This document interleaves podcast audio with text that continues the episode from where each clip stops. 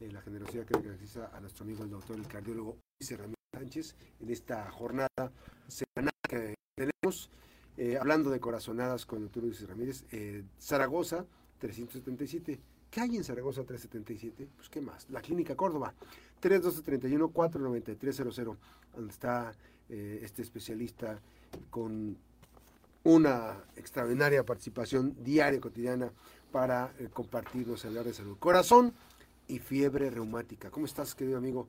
Hablando de corazón esta mañana. Gracias, gracias, gracias, mi querido Matt. Bien, aquí andamos nuevamente. Te agradezco, como siempre, tus finas atenciones y a la mejor FM de Colima que me den la oportunidad de estar con ustedes y hablar un poquito del corazón y algunas consecuencias que puede traer a los pacientes que ya están enfermos y tratar de prevenir a aquellos que tienen una predisposición a ser enfermos cardíacos. Y bueno, hoy vamos a hablar de una patología que no se ve muy comúnmente, que no se oye comúnmente, pero sigue existiendo desafortunadamente en el medio, que es eh, la enfermedad reumática en el corazón y esto secundario a la fiebre reumática.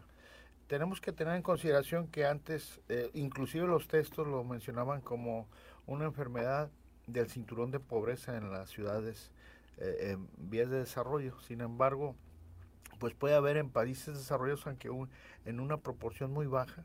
Realmente en Estados Unidos y en Europa es muy difícil ver una, un, paciente de este tipo y cuando aparece pues eh, se ponen las alertas porque piensan que viene una epidemia o alguna situación eh, relacionada con este tipo de enfermedad. Y para hacer un poquito de remembranza, este, esta enfermedad está relacionada con la niñez, aparece habitualmente entre los 5 y los 15 años y son aquellos niños que habitualmente son eh, persistentemente se enferman de las vías respiratorias altas, lo que le llaman la faringoamigdalitis. Y es por un bicho, una bacteria que se llama Streptococcus beta es de la familia de los streptococos y tiene un parecido similar este prácticamente eh, la el diseño del donde está la garganta, vamos a decir, de la tela que cubre la garganta, para hablarlo en forma coloquial, con la tela que cubre el interior del corazón y esto hace que este, esta bacteria se pueda reproducir en, el, la garganta como también en, en las eh, válvulas cardíacas principalmente, pero también en la parte interna del corazón. Hay que tomar en consideración que este, cuando un niño, antes de entrar en detalle quiero decirte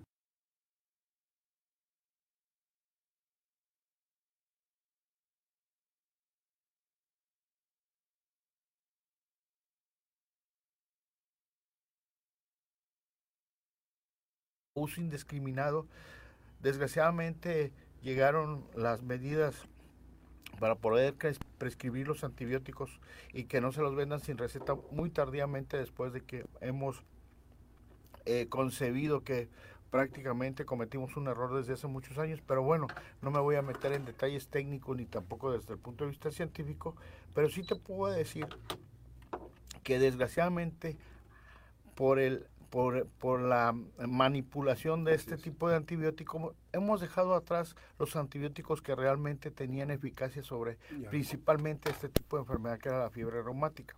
La fiebre reumática como tal se presenta en los niños por, como ya lo mencioné, por la infección de vías respiratorias, cuando dice que tenían las anginas muy inflamadas y que tenían ahí pus, cosas que habitualmente la misma mamá eh, veía y ya lo llevaban con el médico general en aquel entonces y le empezaba el tratamiento con penicilina. Ya decía, es que el niño está propenso a que tenga fiebre reumática, le daban un tratamiento aproximadamente 21 días y cada mes lo tenían que estar inyectando durante un año para prevenir la enfermedad.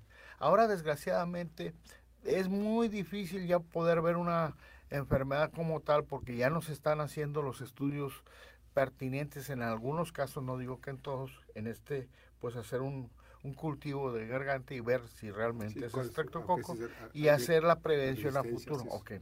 Esto conlleva pues a que el niño se le dé el tratamiento a lo mejor completo, se le dé los días necesarios, pero no se le da el seguimiento y este niño persistentemente se está enfermando y no se lleva el manejo adecuado. Este va, niño va a empezar con dolores articulares, la falta de aire, el dolor del pecho, que habitualmente es muy común, y que las mamás y los papás también se asustan pensando, los niños no se infartan, es relativamente rarísimo que vaya a infartarse un niño, yo el único que he visto en toda mi vida tenía 13 años, este tenía una enfermedad genética en la cual eh, el colesterol se anidó en las arterias del corazón, por llamarlo así, en forma extraordinaria, lo tuvieron que revascularizar, desgraciadamente el niño había durado dos meses hospitalizado, lo tuvieron que dar de alta una semana para, es una anécdota, para que se saliera de esa psicosis hospitalaria. El niño, los papás estaban tan traumados que quiso unos tacos, se los dieron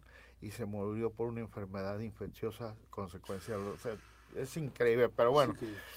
Aquí lo que tenemos que hacer, y esto es muy importante, es que todo niño que tenga infección de vías respiratorias repetitivas, pues bueno, llevarlos al manejo el diagnóstico primero, presuntivo, que puede ser la fiebre reumática o la escarlatina, y darle el tratamiento adecuado con penicilina, que es prácticamente un medicamento común que no es difícil de encontrar en ninguna farmacia y sumamente barato.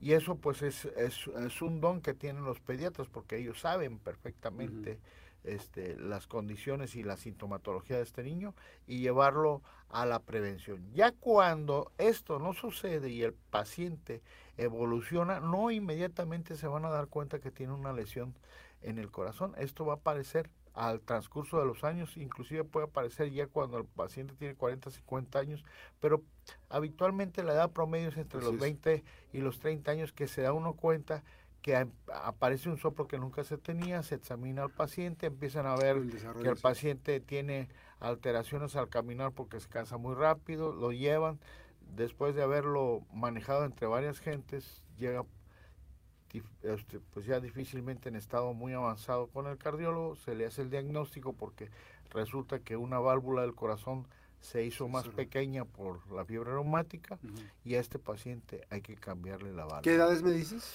Habitualmente la edad en la que se presenta la fiebre reumática es entre los 5 y los 10 años, 10, 15 años en la adolescencia. Es cuando habitualmente los niños pues prácticamente están en desarrollo, pero hay que acordarnos que últimamente, en los últimos 30 años más tempranamente aparece, porque los niños ya los dejan desde la maternal. Entonces, si un chiquillo está enfermo, va a contaminar a todo el entorno. Y es recurrente a veces Así es recurrente.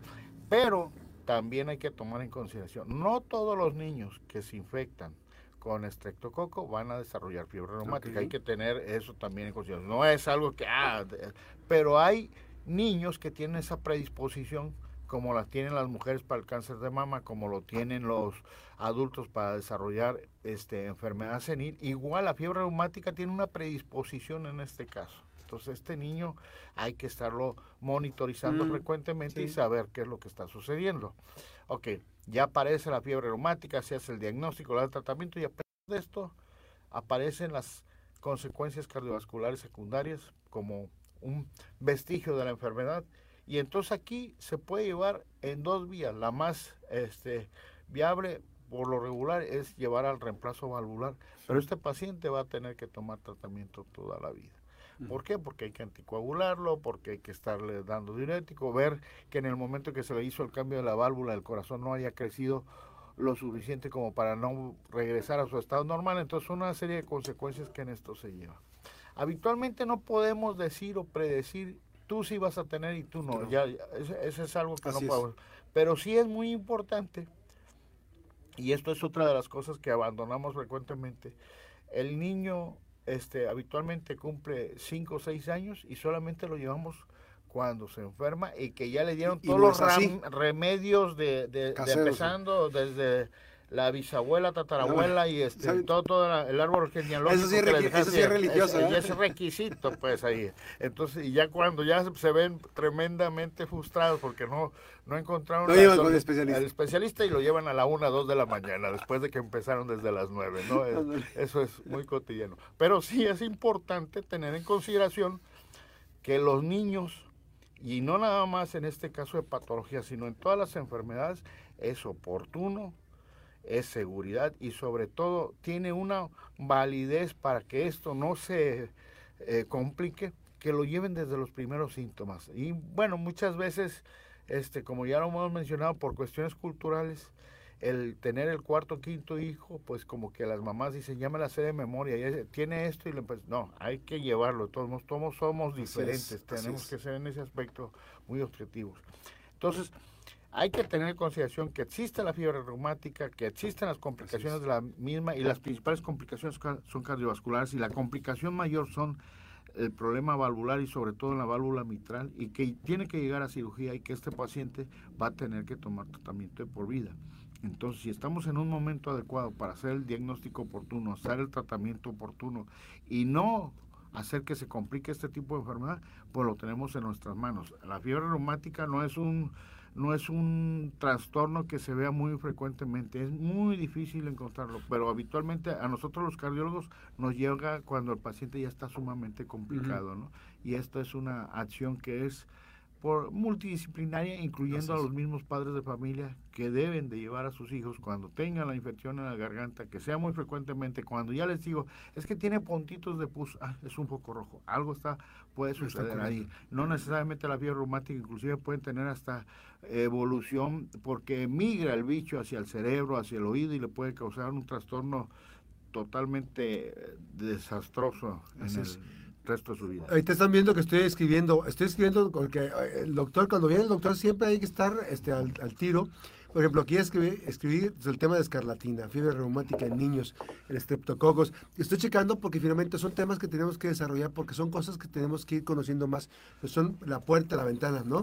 ¿Cuántas veces llevar a los niños al pediatra? O sea, son varios temas que, que, está dando el doctor Ulises Ramírez, nuestro eh, cardiólogo eh, de la mejor, eh, hablando de corazonadas. Y bueno, lo, importante de todo esto es que siempre ante cualquier eventualidad, este, pues un especialista del tema, que es el caso, en este caso puede ser un niño, es un pediatra, este, hay que llevar con el especialista, hay que ir con el pediatra, para que nos dé el vista a, a, qué tipo de otros estudios, porque finalmente si lo llevamos este, a otro tipo de lugares, no vamos a tener un buen diagnóstico y evidentemente, por ejemplo, yo ayer llevé a mi chiquillo al, este, oftalmólogo, pues le hicieron un estudio completito, ¿no? Incluso hasta de la retina, ¿no? Pues todo rollo.